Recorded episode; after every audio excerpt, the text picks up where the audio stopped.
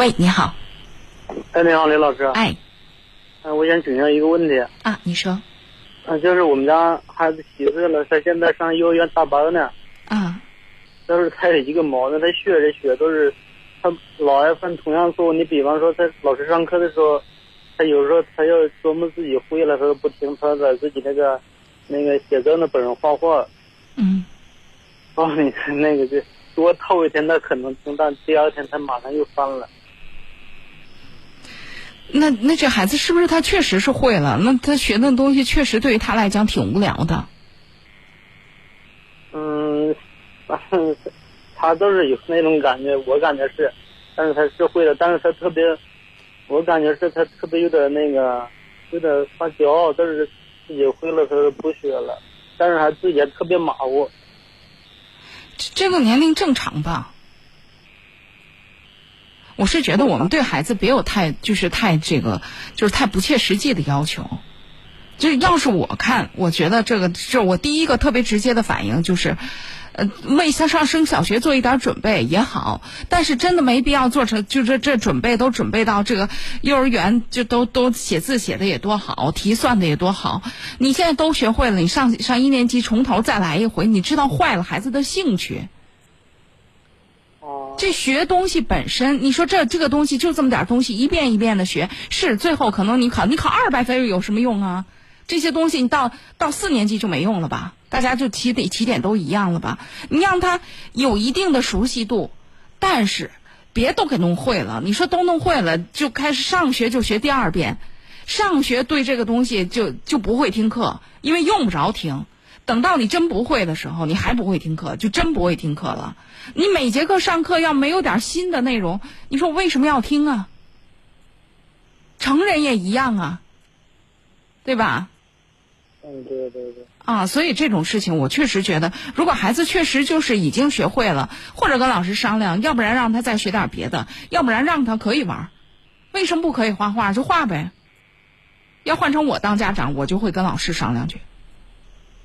一向老师了解一下孩子的掌握状况怎么样。再说这事儿，其实你了不了解你自己的孩子，回家一看，你不就大体知道啊？是是是，对吧？还有一个，他特别马虎，一点都不细心。但你当时说了，他就是满口答应。还有一个特别不好的习惯，他特别自己坏的东西，他从来都不收拾，等着他妈收拾。那这是这啊？那这个这个是。他他干，但是你不，你他你你不可能他，还是各有干各的。那这是这是生活习惯没有培养好。那这个这个更不是孩子特别的问题，这是家长的问题。这是因为，因为你愿意收拾，或者说你觉得孩子收拾的不好，你打断了他的收拾，这个你得跟你爱人谈，哦，对吧？啊，至于像你说的这孩子不仔细啊、不认真呐，或者怎么着啊，我是觉得吧，你要求太高了。一个六七岁的小孩儿，嗯，这都我们要求都太高了，就是对六七岁的小孩的期待吧。就你说这六七岁，他要他要都啥玩意儿都都给弄得那么仔细，是有个把孩子是那样，但是要都那样了，你说这对于孩子来讲，这多遗憾呐！你这一辈子从生下来就这么谨小慎微的，你我要换我，我就觉得，其实我觉得我宁可让他马虎着，这个年龄不就应该这样吗？他是正常啊。经常给了一点快乐是。啊，其实你看，我天天这两天最近一段时间接这么多，就是每次上上节目都会接到有关教育的这个电话。我最近都产生一个念头，我特别想写一本书了，就关于家教的书。那我在想，你说这个要写一本书吧，如果不是以成功作为最后的这个基点，而是以正常，我们作为一个孩子的家长，将来培养出一个正常的孩子，这是不是比较没有卖点？但是，可是我们现在就是所有的这个东西，好像似乎都在强调一个成功。那到底什么是成功啊？这这这是个，用这是一个很，就是有时候也很困扰我的问题。我只是觉得，我们为什么都不能把一个正常的孩子，就是分享他的正常，而一定要让他不正常呢？你说一个七八岁的孩子，就真给你一个这样的闺女或者儿子，好家伙，好到都让你心疼，你觉得真好啊？要换我，我都觉得那真心疼，那还不如就这样呢。你说呢？嗯，那李老师，我还有一个问题啊，那个我们爱人他那个现在打，我们现在是在农村啊，他现在那个打算让他上那个我们县城的五十小，我感觉是，我我是我没听清，你想怎么着？想干嘛？他现在我们是农村啊，那个我们那个我媳妇在那给他整的那个我们县里上去的整的那个五十小上去，我感觉是从哪上都一样，我说没必要给他整他上去吧。他上那儿，孩子上那儿是不是就要寄宿了？啊，对对对对，他那块得上公寓，我但是我们家离县城也都十来个里地，年的接送特别那个不太方便。我我也我也觉得，小男孩小女孩那小男孩小男孩啊，我是我我我是觉得吧。先别从别的方面考虑，就是因为人也是寄宿性的学校，人家自己管理也没没没有问题，而且很多的寄宿学校，人家老师管的也挺好的。我只是觉得，我们这么送过去之后，就说我们做个正常的家长好不好？就说你觉不觉得，你就你送过去之后，就意味着这个孩子就跟你割断了，就意味着这个孩子在他小就从小学开始，他是怎么长大的，你不知道。要换成我，我是觉得挺遗憾。就算这孩子哪哪哪长得都挺好，可是你想想，这一个孩子从他出生到他离开你，正常的就是他出去求学，也顶多顶多就十五六年吧。然后你你再想糊弄着人家，你糊弄不着了。你说你就自动出让这个机会？我我我只是从这个角度来说哈。再说啊，所以这个事情，我我我要是换我，我是向向来不太支持太小的孩子去读寄宿的。他那块不是寄宿，都是他那个中午是公寓给接去，完了你晚上有的你也可以在公寓住，有的时候你自自己在家住了也行，那种。那你们有条件接天天往回接吗？没那个精力。那就是那不就还等于寄宿吗？那这事儿最好慎重点考虑，好吧？啊，行行行，哎，好嘞，啊，好，再会。喂，你好。喂，你好。哎，你的电话请讲。哦，哎，我我就是想咨询一下，就是就是孩子孩子的问题。嗯。啊，孩子现在就是岁零十个月了。嗯。他就有个什么毛病嘛？就是对我特别的依赖。比如说我我在屋里边，他在外边，他就不行，对我是一步寸步不离。不是，那你想让你孩子啥样啊？哦，比如说我在屋里干活，他在外边，他他玩他的，啊，就这样，就是这就做不到。比如他在外边过得特别的兴奋，比如说我妈妈要去屋里干点事儿，他就立马跑来就跟着过来，就是放下。你觉得这是他的毛病吗？对呀。你不觉得这是你的毛病吗？你不觉得一岁十个月的一个孩子这样的反应正常的不得了？但是一个有着一岁十个月的孩子的妈妈觉得这样的孩子有毛病，不是毛病吗？这话说的有点像绕口令，但是就是这个就是这么回事儿啊！一岁十个月的孩子很依恋妈妈，这不正常到不能再正常吗？就是他他。呃，因为有的孩子啊，就是哎，妈妈在屋里边，他就是一次也没有。那是别人家孩子。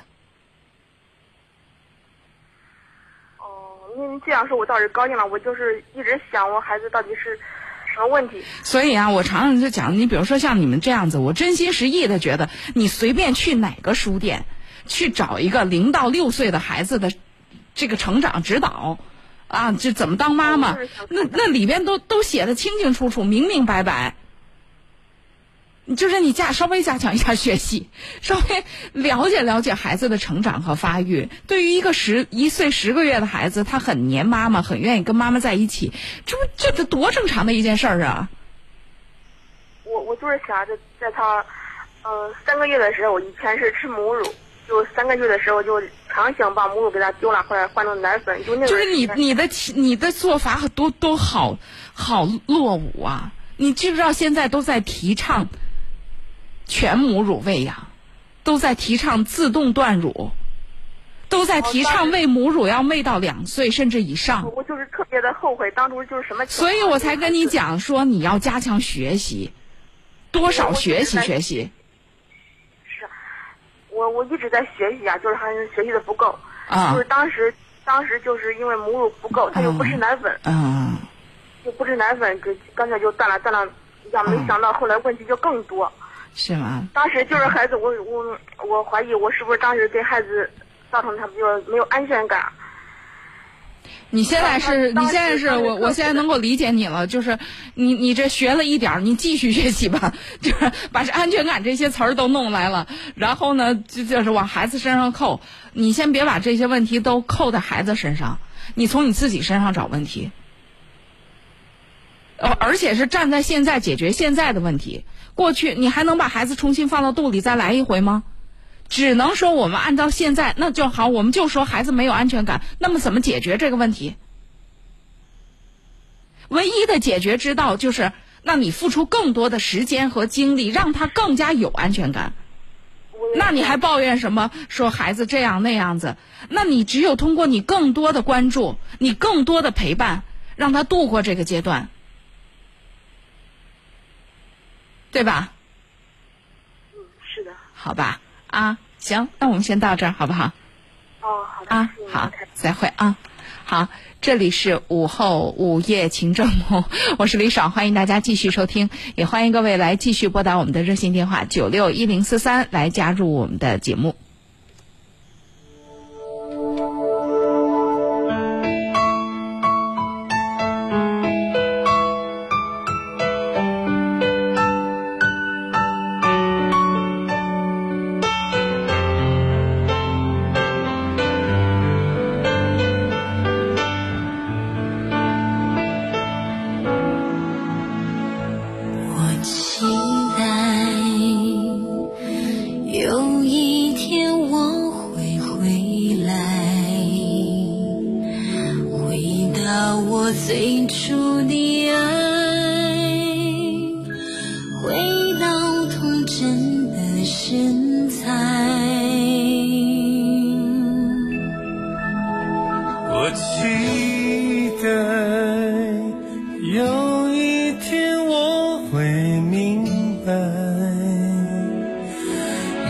百人世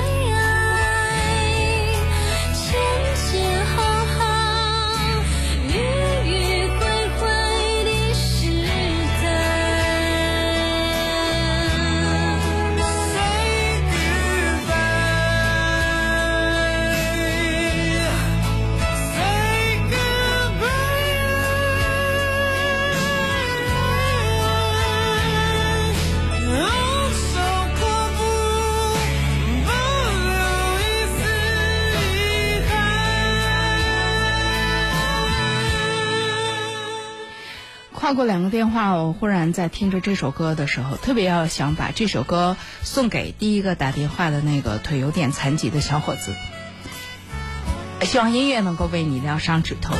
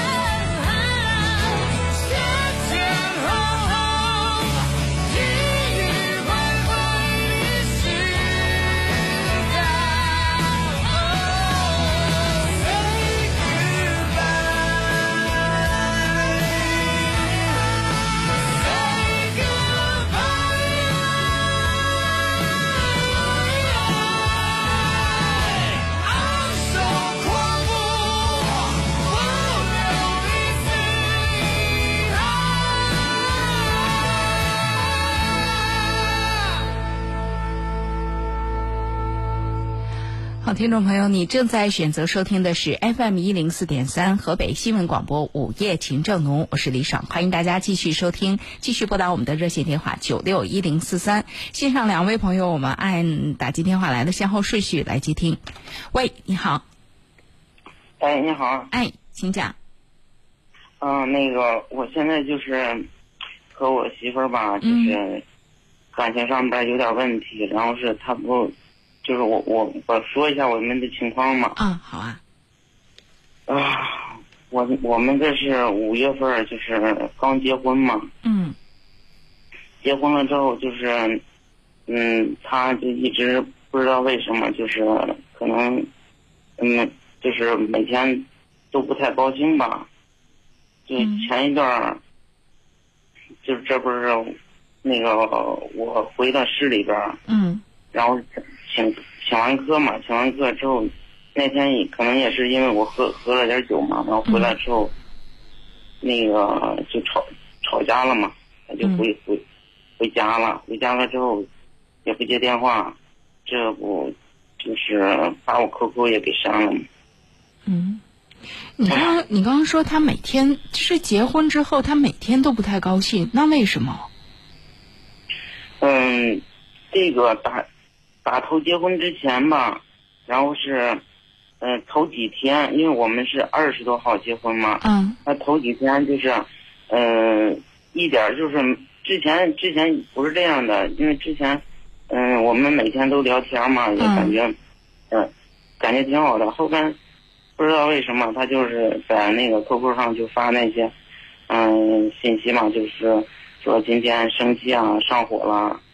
然后是就是说什么不高兴了，就说你你到现在都不明白他为什么不高兴是吗？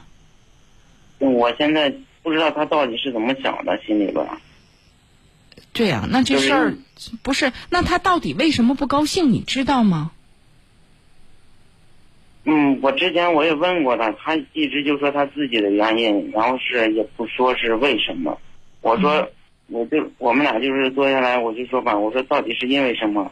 嗯，然后是我说我哪哪里就是做的不好是吧，或者怎么的，他一直就说是嗯不是我的事儿，是他自己的原因，嗯，他也不说是为什么。嗯，他说到这儿你就进行不下去了是吗？对，有我我我有时候觉得说到这儿的时候，也许就差那接下来那一步，就是那你可不可以就说你知道如果如果我这样讲，就是那可能特别直接的，我确实有心事。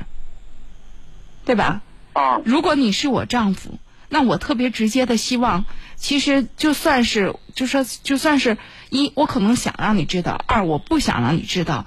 但是我都很希望，就说我不管表现出来的是什么，如果我既然都跟你走入婚姻了，我想以你相伴的话，我很希望的就是，在这个时候我能够依靠住。那什么是依靠呢？那我是觉得从语言上，这个时候是不是可以？可我建议哈，可以这样讲，就说，好，就是你自己的原因。那我是你丈夫，我不可以，我可不可以帮你什么？嗯。我们不必要纠，一定纠缠到这原因上，或者说，我我们我们一起来做点什么，能够让这个局面更好一些。因为这个样子你不开心，我也不可能开心，那我们的日子过不好。难道你希望你愿意这样就过不好吗？遇到什么问题，我们是夫妻，你这是夫妻就意味着我应该是你最信赖的人。那你可不可以跟我说说，我们共同想想办法，或者你有什么心事，你觉得解决不了，我们两个也没办法面对，那我们把这摆在这儿，我们看能解决到哪儿。我觉得这样子可以问问他，也许他能够，因为现在我们没有办法谈，是因为。谁都不知道原因是什么，所以第一步可能要做的事情还是去先找到这个原因是什么呀？否则我们跟谁在战斗啊？跟什么在战斗啊？是吧？就有点很很空。嗯，之前你像那个您刚说的这些话是吧？嗯。我我也跟他说过，但是我就我就说嘛，我说到底是为什么？我说咱们俩有什么有什么都那个能。能那个开诚布公的，咱们都能谈是吧？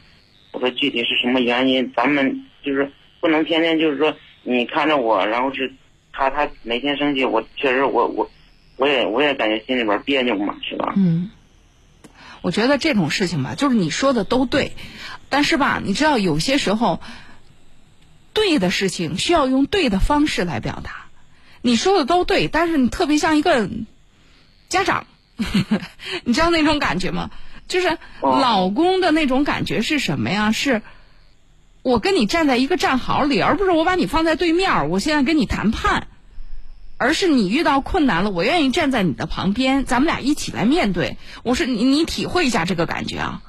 我是觉得这个细微的感觉，似乎并没有让他有一个愿望，把他自己就是像你期待的那样开诚布公的打开，因为。嗯，他觉得可能就是至少在跟你谈话的过程当中还是很拘束，他不相信你能真的承受或者懂他，因为你说出来的这个状况就是你你在他对面，把问题摆出来，然后放在这个桌子上，好残酷啊！而且你看到的那面跟他看到的那面不是一面，他好怕你误解他，也许。那是不是你站在他旁边来，你们俩共同来看这个面问题，并且看到的是同一面，让他更有安全感？我这样比喻你，你能感受到这种说话的尺度吗？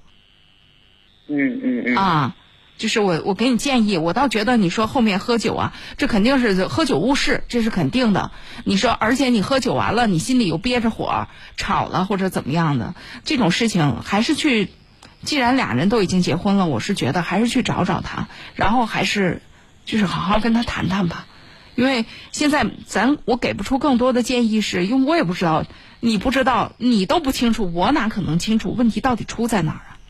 是吧？我只能给你个建议，或者说提供你一些思路，说也许这样交谈可能会更有效一些。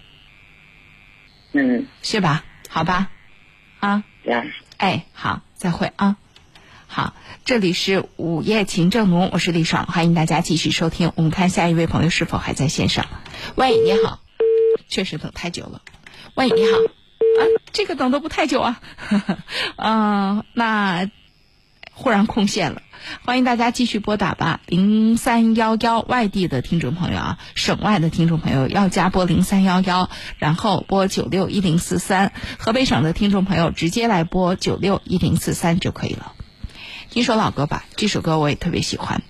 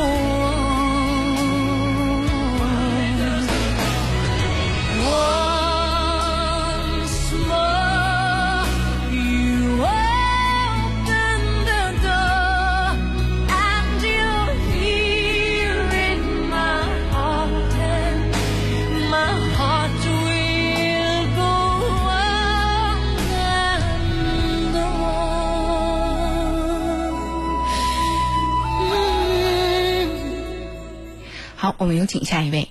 喂，你好。哎，你好。哎，请讲。啊，我麻烦你一下，我现在我我很苦恼，很苦恼，我想我光听你的节目。啊。我好几次想打电话，我也没有勇气。啊，那你说。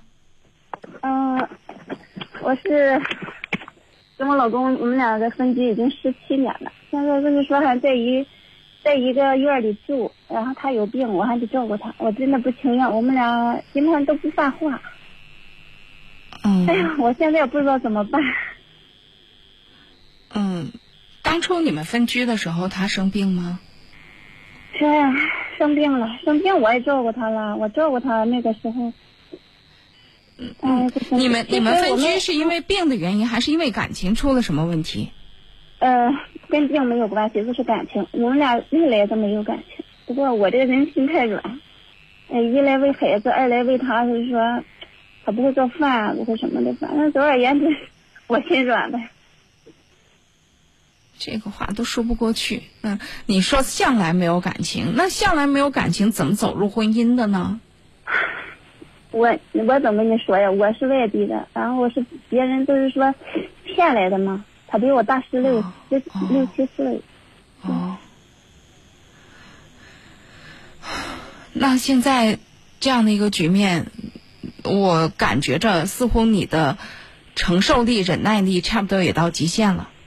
我真到极限了，说实在的，我现在都忍不住了，因为。我大儿子已经快三十了，这都二十九了。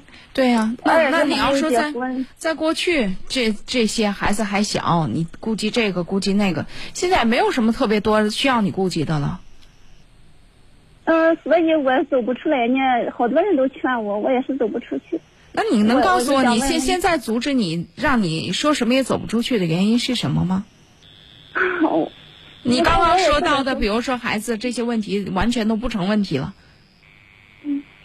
孩子们都已经长大了，所以我我也说不上来。你看别人问我，我也说不上来，我也不知道为什么。我就是想，那好，那我那我我试着来回答你为什么。啊，就是这种生活虽然特别无趣，但是你有把握，你知道能过。不能过，其实我就自己过，你知道吗？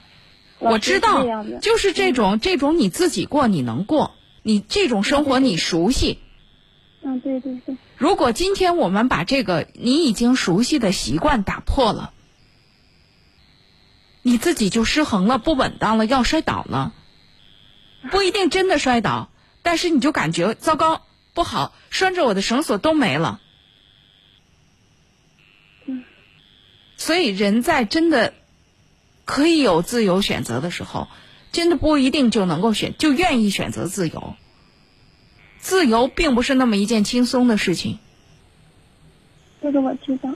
对，所以这个事儿回到你刚才的这个问题上，现在没有任何制约你的东西，你最终或者说你这么说，就是你觉得你还是这个放不下，那个放不下，那我要希望你重新或者建议你重新来考虑，这个人这段感情在你心里真的这么一无是处吗？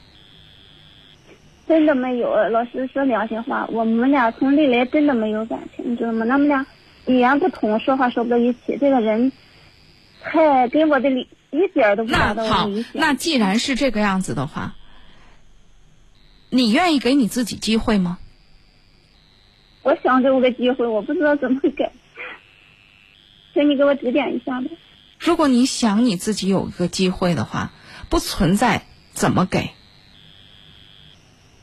那你自己就知道这个机会是什么，谁都不知道机会后面可能是什么样子。我没办法给你设计一条康庄大道，但是我们知道这个机会的开关在哪儿。你也知道，说到底是你自己不想给你自己这个机会。到目前为止，这开关你想了十七年了。嗯。现在没有任何制约的东西了，你打开就完，但是你好怕。真的，我朋友都说我，我女朋友们都说我，其实我也不知道你想什么呢。我说我也不知道我自己想什么。实际，我跟他，我们俩已经和仇人一样了，你知道，他我管他是管他，我就是说，我这个人心太软，还是这事儿跟跟心软没有任何关系。你们俩分开了，你也仍然可以管他，嗯，对吧？所以是对对新要到来的生活，其实你是真的没信心。所以说到底，这件事情跟你的丈夫也没有特别直接的关系，是你自己对你自己的生活。你的生活，哪怕是依恋，哪怕是依赖在一个完全依赖不住的关系上，你也愿意把你自己的幸福、你自己的生活依赖在一个什么上边？你自己站起来很难，你一定要依赖个什么，一定要靠个什么，哪怕明知道那靠不住，但是到底有个东西，哪怕它就是一个纸片，你也是假装靠在那儿，但是靠的姿势让你很迷恋。其实把它捅捅破了，或者泼上一盆水，或者干脆撕掉，丝毫不影响你该怎么过怎么过。但是它很好看，很安全，就是这样了。那我能说的也就是这些，恐怕我们就是找那个点吧。到有一天你厌倦了，或者到有一天你够勇敢了，就不再靠那个窗门面了。其实我从我从嫁给他，我就是靠自己闯门面，真的靠自己，没有靠过他一天。所以，我觉得这样说不不厚道。嗯。你要这样说不厚道。这个人就算什么都没干，这个人就算当时是把你骗来的，你有十七年的机会，随时可以终止，是你自己不终止的。那么不要把这责任全都推到对方身上。你的生活永远你是第一责任人，而不是别人对你负责。今天更是，所以这个办法不是别人给你出的，要做决定也是要你自己做。你要最终做不出这个决定，那我还要跟您说一句，那你认命吧，这是你自己过不去的坎儿。现在没有，我家我父母都对我都愁死我。我说我以后怎么办？对啊，你你不你不你不是自己说的吗？这十七年你谁都没靠过。嗯。那以前十七年怎么办？现在该继续怎么办呗？只能比以前十七年更轻松吧。是。所以我才说，就看你自己了。这两个儿子都是我弄大的，都是我。啊，你你不断的告诉我，就是你很行吗？我不是说我很行，我就是。反正哎也也有点东西。对啊，那既然十七年都可以，都很行，为什么今后就不行了呢？所以我还是那句话，那张纸你要感谢他，你也要感谢这个婚姻，这个婚姻这张纸让你很迷恋，至今你都很依恋这个纸房子。我是让头一次婚姻怕了你了吗？所以我走出去。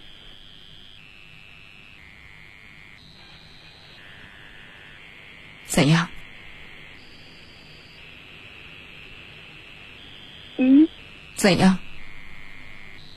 我说头一次婚姻怕了，是。这是第二次婚姻是吗？啊？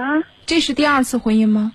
不是，这是头一次婚姻，我都怕了嘛？所以第二步走不出去了。你你能告诉我？你在这个婚姻当中，你做了什么吗？你就怕了，你所就包括你的怕都是你想象出来的。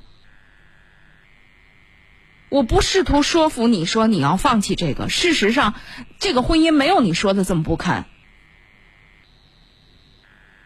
我必须要讲一句实话，因为十七年当中你随时可以结束它，是你自己不结束，你得承认这现实。你不要把这这事儿说的，就是人家这么着，人家那么着，他是有一万个不好，但是这个家的基本的形态和安全感，你依赖着他。咱这个东西，咱得讲良心话。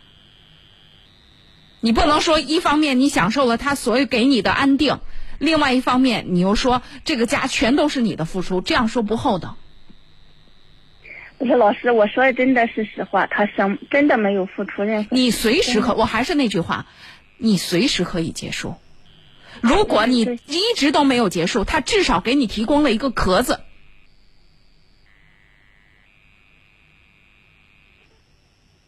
对吧？所以在这个问题上不用说谁多高多低，我觉得没有必要。你要觉得过不下去，过去随时可以，现在随时可以，将来随时可以。那么你自己找一个点吧。嗯，好吧。你说的好。嗯，对。啊，好，再会。好，来，我们有请下一位。喂，你好。哎，你好，是我吗？哎，对，请讲。我就想那个事儿，就我爸就出车祸十多年了。哦。他就是说，出车祸之后呢，他脑子出现问题了。哦。就是这十多年啥也不干，也经常打我妈妈，把妈妈都打打跑了，离婚了都。哦，就是出车祸之后，车祸前、车祸后，就是截然变了一个人，是这样对，就变直接变人了，就。那是他伤到伤到脑子了。就伤脑子都开做过手术都。做开颅了。嗯。那这个真的，这家人挺痛苦的，承受的挺多的。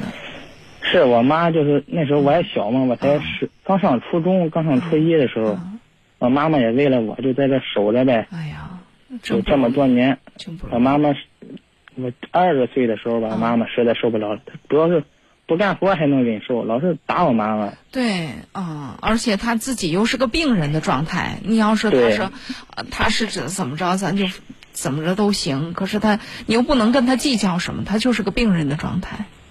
嗯，那现在那后来怎么办？就离婚了之后，就轮到就全都要他找不着别人了，我也是独生子，就对着我来呗，就老是跟我干仗啥的。啊。就我就想问问你，我是该管他不管他呀？我都这么多年了，他也不见好，老是管着他，我这一辈子估计也就废了。你有没有什么办法可可以？就是家里边经济条件好吗？不好啊！把他一出车祸都败家了，直接就，就是我就说有有没有可能，比如说把他送到这个医疗机构里边，然后你没没可没可能？为什么？就是没钱啊！嗯，现在真的就现在社会来说，要说吃不饱饭，大伙可能都不信，真差不多到这种地步了。嗯。那时候他治这个病就欠了好多债，这么多年。他现在还需要用？他现在还需要用药吗？倒是不用药，但是啥也不干了，一天就知道花，知道造，知道喝酒、抽烟。嗯。啥也啥也不干。那他就是，如果你不在家，他生活能自理吗？不能自理，算是也可以说自理，吃喝是自己会，他就是跟我要钱呗。就是我这我的意思就是说，你该挣钱挣钱，该干嘛干嘛，不行吗？他跟我要，你说我是给他不给他呀？适当的给呗，一这是你亲爹，怎么也应该给老人一部分。我是觉得适当，他没有没有没有够。那他没够你，那你你心里有个谱呗，能给这些就给这些，这个东西不能没原则呀，对吧？是啊。啊，我是觉得你给一个能够承受的量吧。因为确实是，我现在你说我也没啥文化，这他一闹病，我这书也没法念了。嗯。就出来就打个工呗，一个月三千多块钱。嗯。我给他五百块钱，他也是花两三天五天就花没。嗯。我给他一千块钱，他也是三天五天就花没，他没数都。那你就不能这么，你确实是不能这么给他。他不体谅我都，他啥也不管我。你这得，你不能这么这么，你也确实不能考这么考虑他。要么我为什么就说这个事儿确实不好弄，就在这儿呢？我要么说，人家都说老话不说嘛，久病床前无孝子，我真是体会到这个事儿了。不是你这个，就是因为现在这个状况，那那现在就是你挣的这些钱，那你们就是每个月就等于啥也盈余不了，然后就是基本上就都糟进去，是这个意思吗？对。那要是这样的话，他以前因为啥？因为他。没出车祸之前，我爸爸以前是也是挺有本事的人。明白。他从就是三十年前吧。嗯。他那时候就是一百一百的花一天天的。哦。他现在就说了，我三十年前我那样花，我现在这样花，钱都这么毛了。他要不说是傻，你说吧，他啥也明白，也一阵阵的。嗯嗯。但我也不过分，我够省的了，给你。他这样说。嗯，反正你就不能，因为咱知道他这个情况，你还真不能跟他这个死较这个劲，是吧？没法。啊，你还真不能死跟他死较这个劲，因为他大脑确实受过受过损伤，而且有些时候有些他，但是又没有完全损伤，所以有些时候有些部部分有些区域它是正常的，但是确实有一些区域是异常的。就包括他的这种暴躁，他的这种失控，这肯定是个异常的状态啊。他的思维就围着自己那个世界转，你外面的人说什么他也听不进去。现在属于是，那就那咱只能在这个过程当中，就是跟他规定规定呗，有数呗。因为他而且从另外一个角度，他自己的实际能力也越来越弱了。就是你最艰你最艰苦的，还还需要再熬这么几年，然后他实际能力也就没那么强了。他呀。你觉得没头是吧？没头，这精神头比我还足呢，一天天的。他想上树都行，现在。啊，他想上树都行。啊，反正这确实是个问题。那你现在你妈妈生活还好吗？我妈妈改嫁了都。就是说，生活的还好吗？嗯，反正他俩等于说都不要我了呗，我妈也不理我了。现在，我是个负担，现在等于是。啊，也。因为啥呢？我要是个女儿好，我要是个女孩还好说，找个人嫁了是吧？嗯。你男孩可咋弄啊？现在，我妈妈一想到我这啥都没有，正要结婚娶媳妇不得拿钱吗？啊，他也没有。他是为难，我觉得这个事情咱们体谅，是吧？我我体谅我妈，我我没说我妈妈，因为我妈走的时候也是我劝我妈的，嗯，别在这待了，没意义了已经。啊，你守着我，你做妈的已经够资格了，啊，我都成年了，我说你该走走吧。嗯，没办法，嗯，看不到希望了，主要是。啊，反正是挺是挺，我我我总是想，我们从哪儿能够找一个什么样的解决办法？就是一个是老爷子，你确实不能让他就这么花下去，就是你还是得限制限制他。那你就告诉他，我这个月就挣一千块钱，不行吗？他不傻，他知道我挣多少钱。那你这不是有变化的？那这个时代，那随时都有变化。一个打工，这个月我没没开下这么多钱来，我现在就开不下。这个事儿就是，你知道，其实这里边吧，也有一个，其实你对老父亲还是有感情。一方面你这么说那么说，另外一方面你就不想亏了他。但是这事儿吧，就是我稍微劝你一下。啊，在外边打工呗，有时候回趟家。我特意领他去吃点好吃的。对呀，所以这事儿吧，现在还有他那个爹，其实那可不嘛。所以这个事儿吧，所以我是我是想跟你说，得理智一点，就是因为这事儿得从长计议。就像我回上趟回去啊，我我大伯，我有个亲大伯呀，他就说我，你就当上个孝子吧，你当完之后你啥也落不下。他是个无底洞，把我奶奶都气得自杀了都。嗯。到这种地步了，家家人都一大家族都对他不抱希望了都，啊，你咋整啊？啊，现在我对他好，都都说我，我不知道他们说的对呀，还是我做的不对呀？我觉得吧，这个人之常情的事儿，但是呢，其实刚才我说了一半的话，我确实是觉得，正是因为这样吧，这事儿不能任由我们自己的感情，也不能任由老爷子的任性。这得从长计议，咱们越发的得对自己的生活，包括咱们有限的经济条件做个规划，因为这不是个一天两天的事儿，你不能说现在咱就看着这个样子就规划也不规划，一看他这个样子，再想想他说的话，再想想他的经历，我觉得挺可怜。行了，这月就这样吧，得有个规划，因为这不是个一天两天的事儿，是吧？我也觉得这么多年了，那我我在外。我自己也不抽烟不喝酒，挺省的，我就感觉落不下钱，就偷都给他花了，差不多的。啊，所以这，所以我我是觉得，所以我刚刚说了半天，我就希望你知道，就虽然咱们的实际能力有限，但是这个事儿呢，也需要匹吧匹吧，是吧？也需要算计算计，也需要规划规划。这个个那这人，嗯，我也能体谅你这事儿，自己亲爹。而且他又不是因为啥，那还是当然得管呢。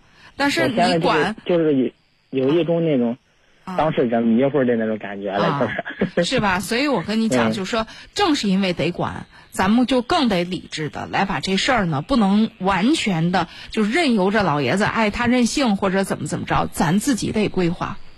那这话说，你要是再没本事一点，一个月就挣一千块钱，日子也能过，你信吗？我信。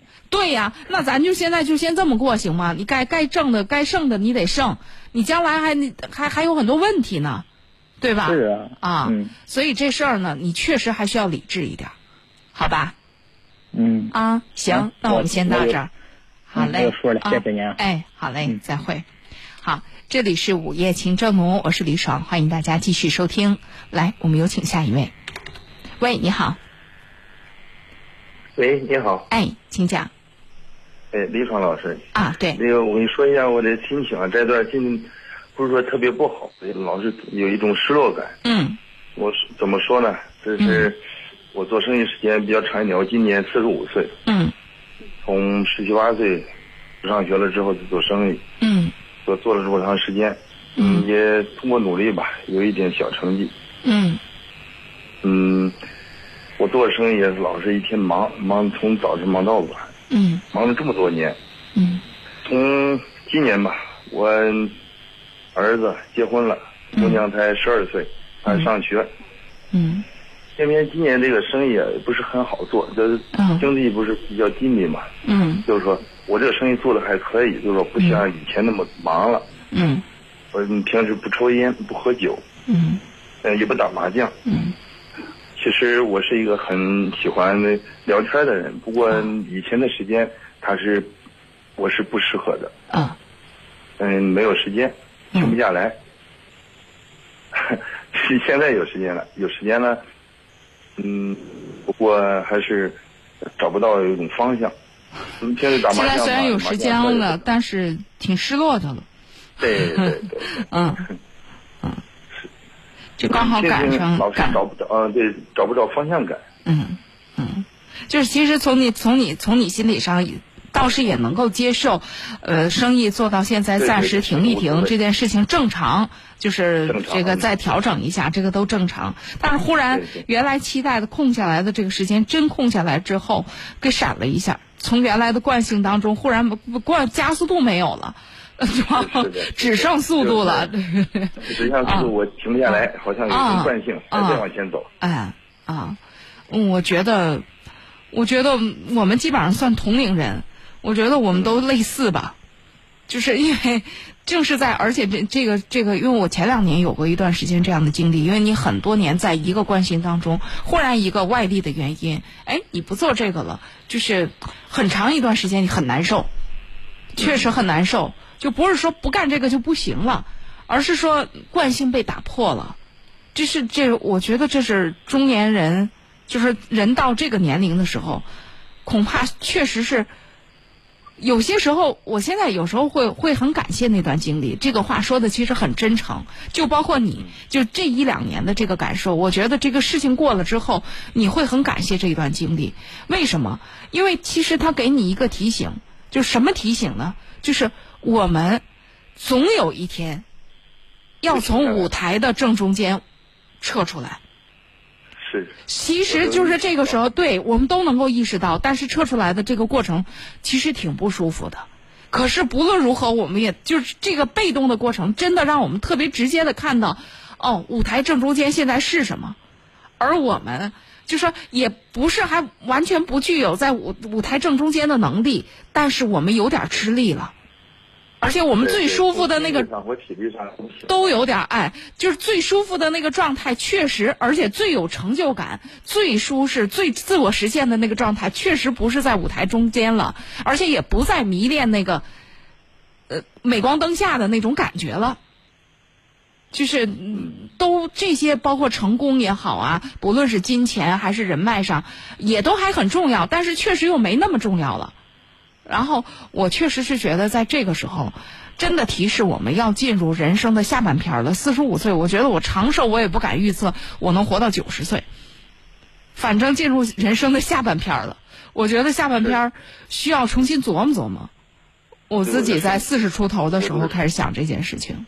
我就是说吧，其实我做这么多年生意也是风风雨雨的，嗯，身体也不是怎么太好，嗯，实际上，嗯，就是对我的嗯，就是生命吧。这个也没有抱太大的希望，就是活七八十岁、八九十岁，嗯我想六十岁就可以了。因为我对我的身体没有信心，真的没有信心。啊，我前年吧，前年做了一次那个冠冠状动脉造影，检查的是心脏不好。啊，心脏不好，从那个时期，其实我的心里就有一种阴影，总觉得自己不行了。其实身体吧，也不是很好，老是胸闷。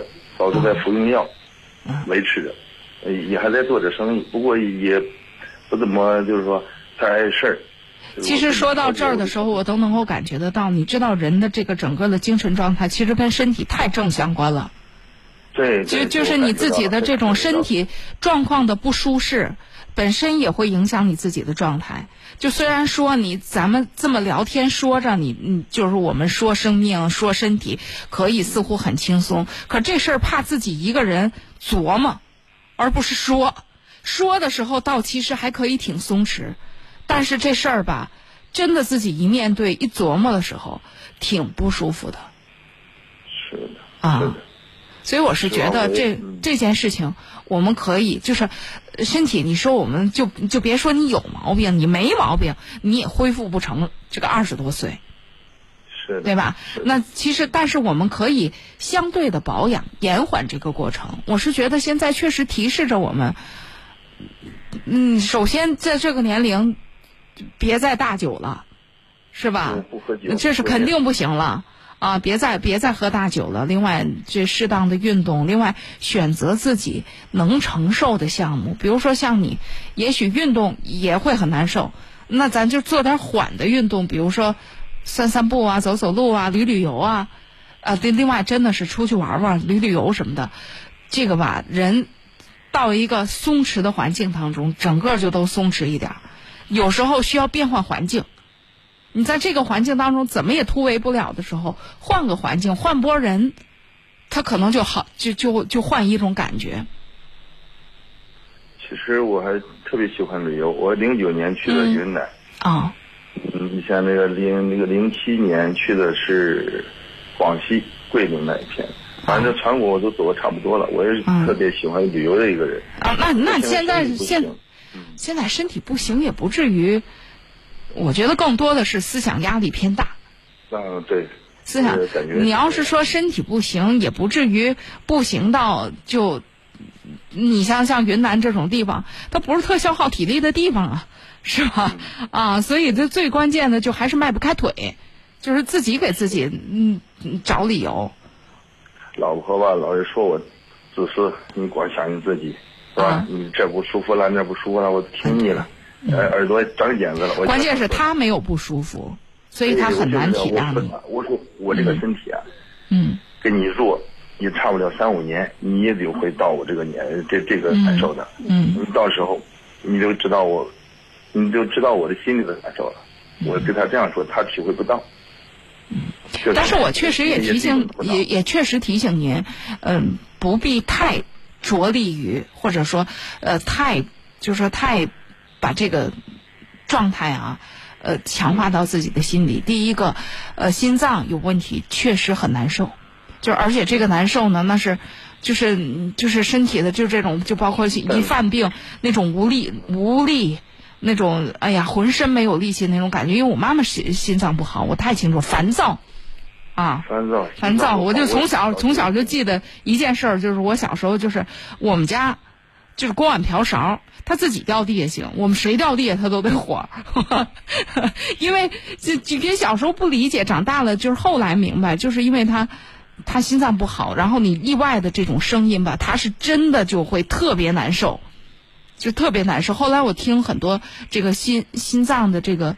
呃，搞心心外的那些医生说说心脏不好的人是真的特别痛苦，所以我是觉得呢，一这个身体的吧，那没办法，咱们现在就这样，那你就得承受。二一个，咱得动用点自己的这个乐观的态度和自己的意志力，你得至少在一段时间内还得跟他和平相处吧，尽量往好里处吧。